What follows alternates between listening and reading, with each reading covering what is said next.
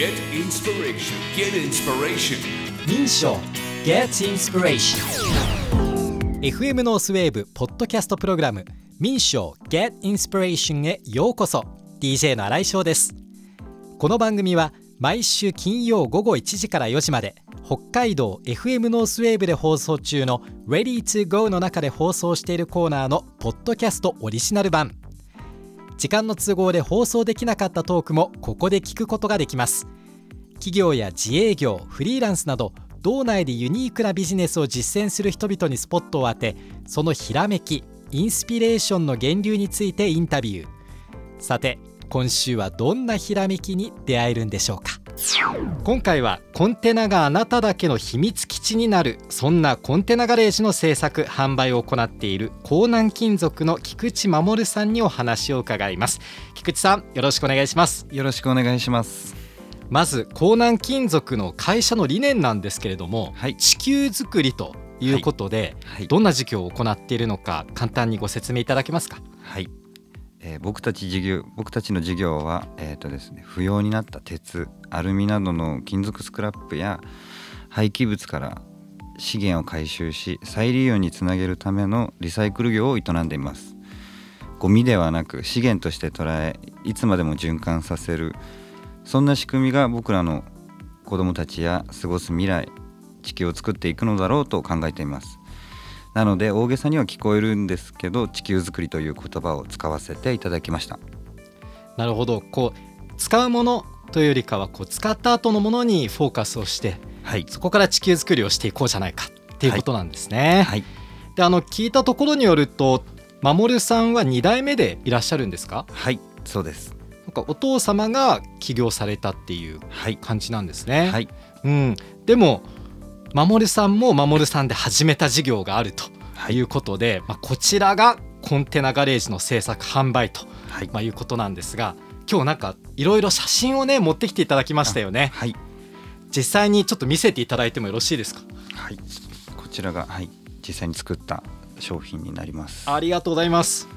うわこれ本当に僕ホームページも拝見してたんですけど実際に今ね写真を手元にいただいて家ですね。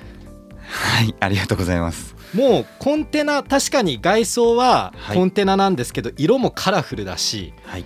あと雰囲気っていうのかな？こう風合いもウッド調にとかできたりするんですね。はい。うん。で窓も大きいしあとはあれ？これ何ですか？これはえっとサウナを作らせていただきました。サウナ？はい。コンテナにサウナですか？そうです。へえだって薪がもうねあらわになってますよねこう積み上がって。そうね。はい。うーん。へえどこれって大体どれぐらいの大きさあるんですか？えっと12フィート。はい。で、えっと、長さが3700の2400ぐらいなんですよね。ええっと何畳ぐらいになるんですかね？え大体で言うと。6畳ぐらいですね。十分ですね。そうですね。はい。大人6人ぐらいはえっと十分に入れてうん。昨日もあの入ってきました。あそうなんですか、はい。え居心地はいかがですか？あ最高です。いいですね、はい。本当にね自分だけの秘密基地。えあとお友達呼んでもねこうワイワイできますもんね、えはい。うん。まあ、いろんな使い方あるんだろうなと思いますが、まあ、実際にこうやってそもそもコンテナ、はい。ね、これは1代目のお父様の代からやってきたわけではないんですか？そうですね。20代の頃僕ずっと旅をしてたんですけどはい。そこでえっとまあそこの土地土地の気候や文化に合わせたこうミニマムハウスやツリーハウスはい。あとアースバックハウスとか見させてもらってすごく影響を受けて、うん。なんか自分のね授業にもつなげれたらなと思ってあのコンテナにフォーカスを当ててカスタムして、ははいいやらせてもらいました。守さんは国内だけじゃなくて世界にも旅をされたっていうことでしたよね。そうですね。20代の頃は、はい、バックパック背負っていろいろな国に、はい、え大体どれぐらいの国行かれたんですか？えっ、と20カ国ぐらいですかね。結構 行きましたね。はい。どうどうどうでした？どこ何をしに行くんですか？最初はそうですね。えっ、と最初は目的もなく飛び出してったんですけどえっ、とまあそこであの各地の生活皆さんの生活とかうん。を見て、まああのいろいろこう思うところがというか、はい。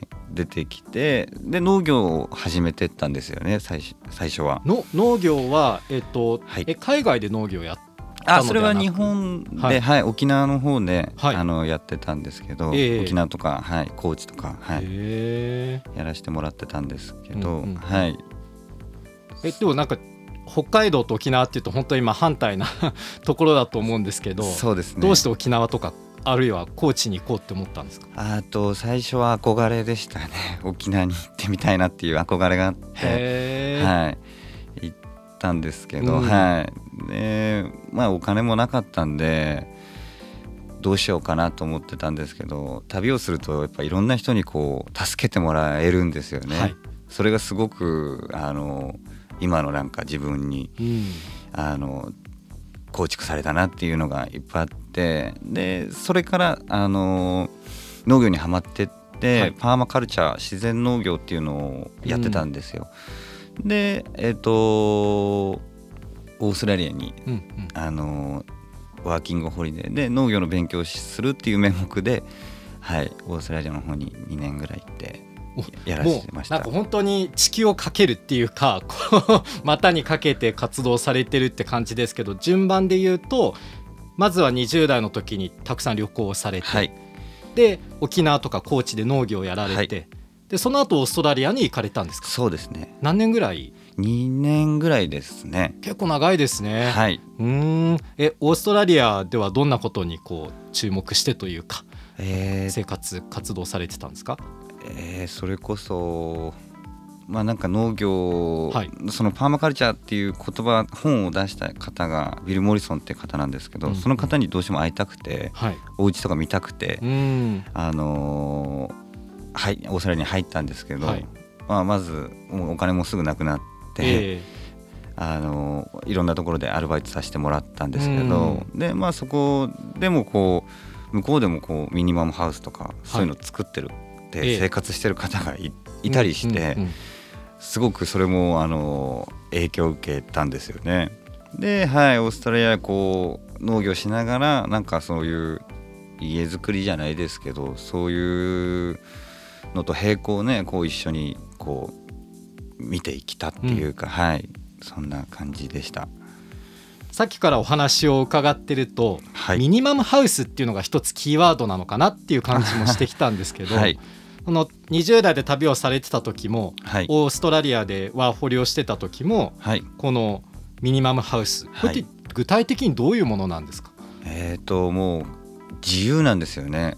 もうなんていうんですか日本だったら建築法はい、なんだかしなきゃいけないとかってえすごくあの、思ってたんですけど海外とかだったらまあどうなのかわからないんですけど いいのかどうなのかわからないんですけどそういうのがいっぱいあってではあ。きっと多分昔からのこう文化で育ってきたものなんだろうなっていうのが、はいあのー感じてえっ、となんか戻ってきてもなんかそういうのに取り組めたらなって思ってるたんですよね。ちょっとつながるかは正直わからないんですけど僕がイギリスに住んでいた時に、はい、船小舟はい。に住んでる人がいたんですよ。あはい。見たことあります？あインドに行った時にあイン住ませドにてもあるんですね、はいインドのはい。そうもう家が本当にその船の中にこう小さい空間にベッドがあってはい。冷蔵庫があってとかって、あこういう生活もあるんだって思ったけど世界中にそういうなんかミニマムなはい。生活をしてる方っていろんな形でいらっしゃるんですね。はい。そうですうーん。でもそこからこうコンテナを活用しようっていうアイディアはどういうふうにつながってきたんですか、えーっとですね、えーリサイクル業をこう営んでいく中で、えーっと日々ね生み出されるゴミをがすごい量のゴミがあるんですけどその資源を、えーっと再利用するんではなくてなんか違う形の価値を持たせる何か生み出せないだろうかなっていつも考えてたんですよね。ええ。えー、とそういうのをアップサイクルって、えー、とオーストラリアで教えてもらったんですけどアップサイクル？アップサイクうん。ルリサイクルの上というかはい。さらに価値あるものに生まれ変わらすというもの、ことなんですけど、えーそのアイディアを考えること自体が僕にとって遊びであって楽しく感じるようになったんですよね。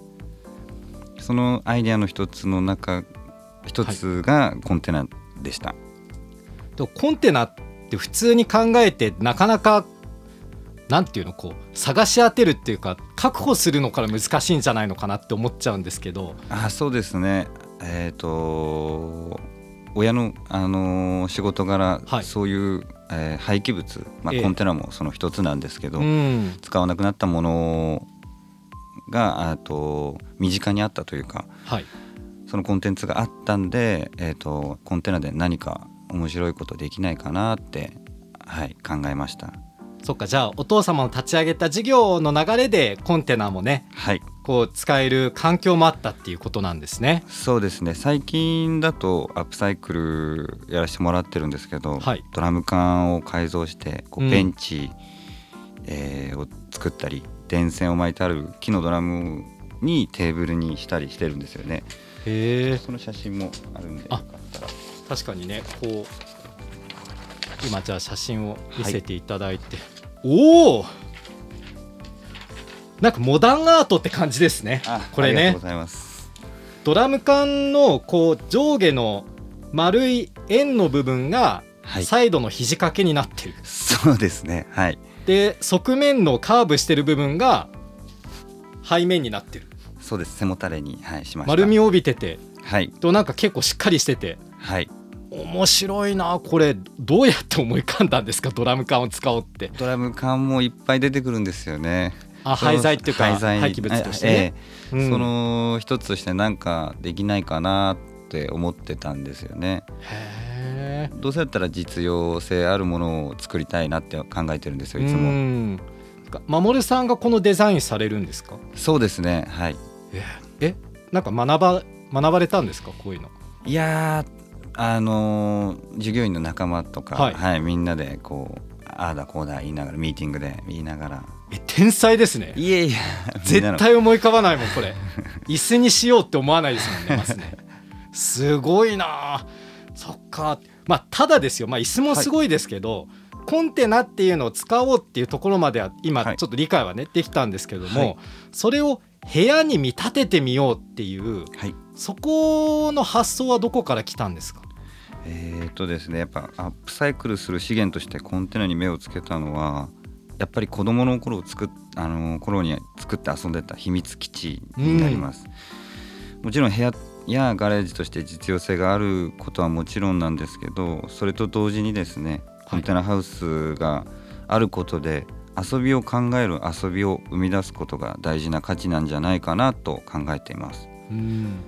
それはあの次から次へと生み出されては捨てられるようなコンテンツでお金や時間を浪費しなくてもいいような遊び自分にとって価値のある遊び、まあ例えばコンテナを自宅じゃない場所に置いてキャンプやボードサーフィン農業や旅の拠点として使おうかなとかその秘密基地に自分の好きなものや好きな遊び道具があって寝泊まりできて家族で週末は秘密基地に行こうとかうん。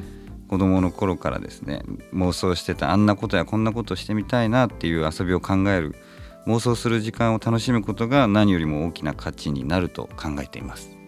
そっか。子供の頃に抱いていてワクワクとかドキドキとかええ。がそういうのを形にしようって思ったら今のコンテナのね、まあ、部屋にしてみようっていうところにつながってったんですね。はい。でもこれコンテナを使う長所ってどんなところにあります？えーとですね、まあ、使わなくなったら扉を閉めればそのまま置いておけるはいあの雪で壊れるわけでもないんで。そうですね。守るためのものですもんねそうですね。ねコンテナ、はい。うーん。そっか逆にこうコンテナだからこそこういうふうに加工するのは難しかったとか苦労された点ってありましたか、苦労してる部分はやっぱり暑さと寒さのうん、あのことなんですよね。ただ今あの塗料とかも、はい。あの断熱塗料とかええ。あのあの中の、えっと、断熱材やうん。すごく性能が良くなってきてるんでだいぶその辺はカバーできてきてるなって実感はしてます。これ例えばはい。僕も結構今のねこう資料を拝見しててはい。うわこれ欲しいなと思ってで最近はまあこの声の仕事も卓録なんかが増えてきてるんですけどはい。スタジオ欲しいなって思っちゃったんですよね。あ可能ですか？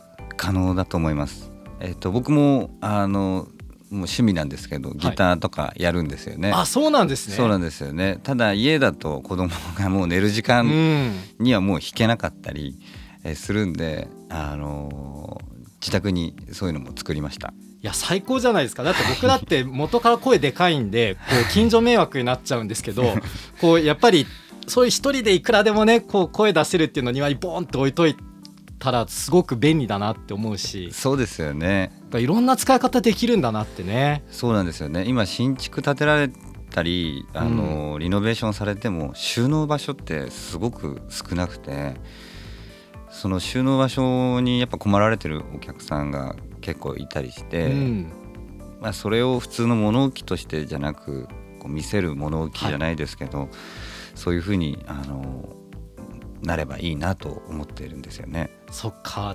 なんか行きたくなる物置じゃないですけど、はい。すごくワクワク感がやっぱそこにもあるんだっていうのはね、はい。全然気持ち変わりますよね。そうですうね。ん、でもどうなんですか？お父様はこのコンテナガレージを制作販売しようっていうアイデアを初めて守さんから聞かれた時どういう反応でした？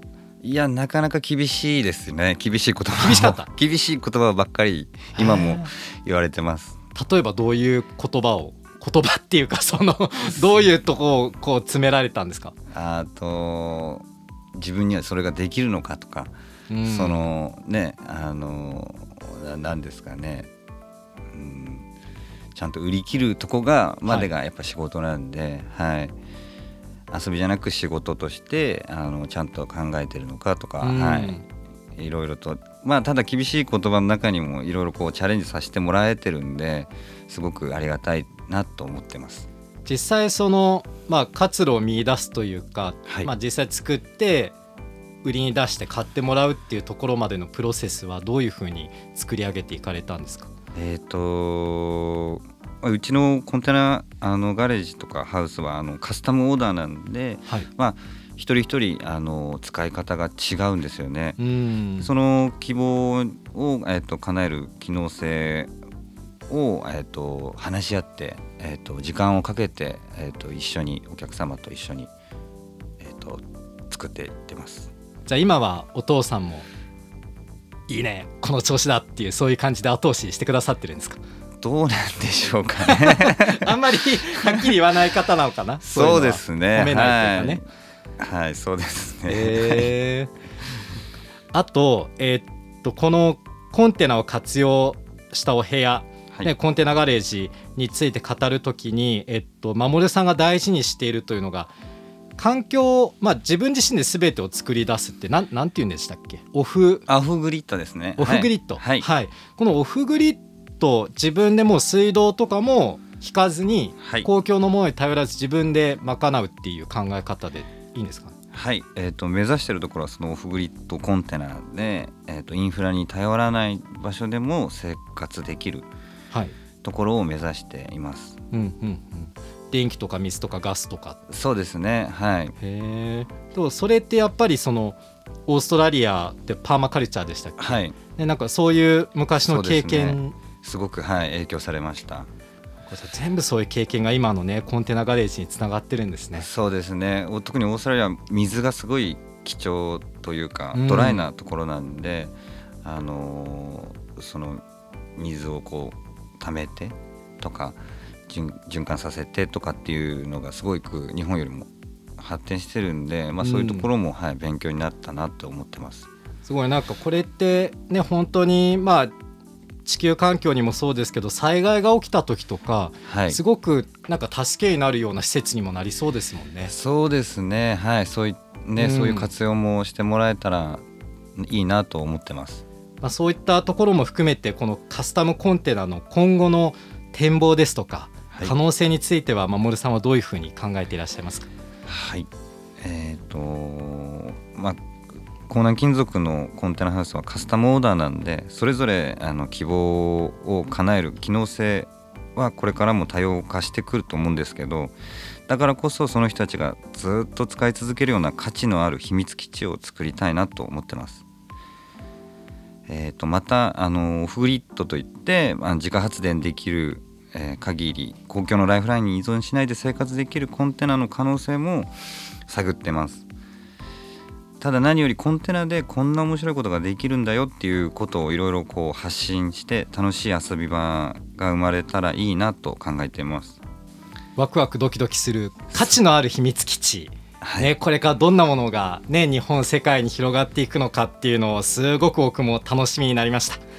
今回はコンテナがあなただけの秘密基地になるそんなコンテナガレージの製作販売を行っていらっしゃいます江南金属の菊池守さんにお話を伺いました。ありがとうございました。ありがとうございました。FM ノースウェーブポッドキャストプログラム民賞 Get Inspiration いかがでしたか？小企業フリーランスの助け合いの組織民商について知りたい方はまずは民商のホームページにアクセスしてみてください。また毎週金曜午後1時から4時まで北海道 FM ノースウェーブで放送中の Ready to Go こちらもぜひ聴いてみてください。ここではお送りできなかった音楽もたっぷりお届けしています。ポッドキャストプログラム民商 Get Inspiration は毎週金曜日午後4時に更新します。次回もお楽しみに。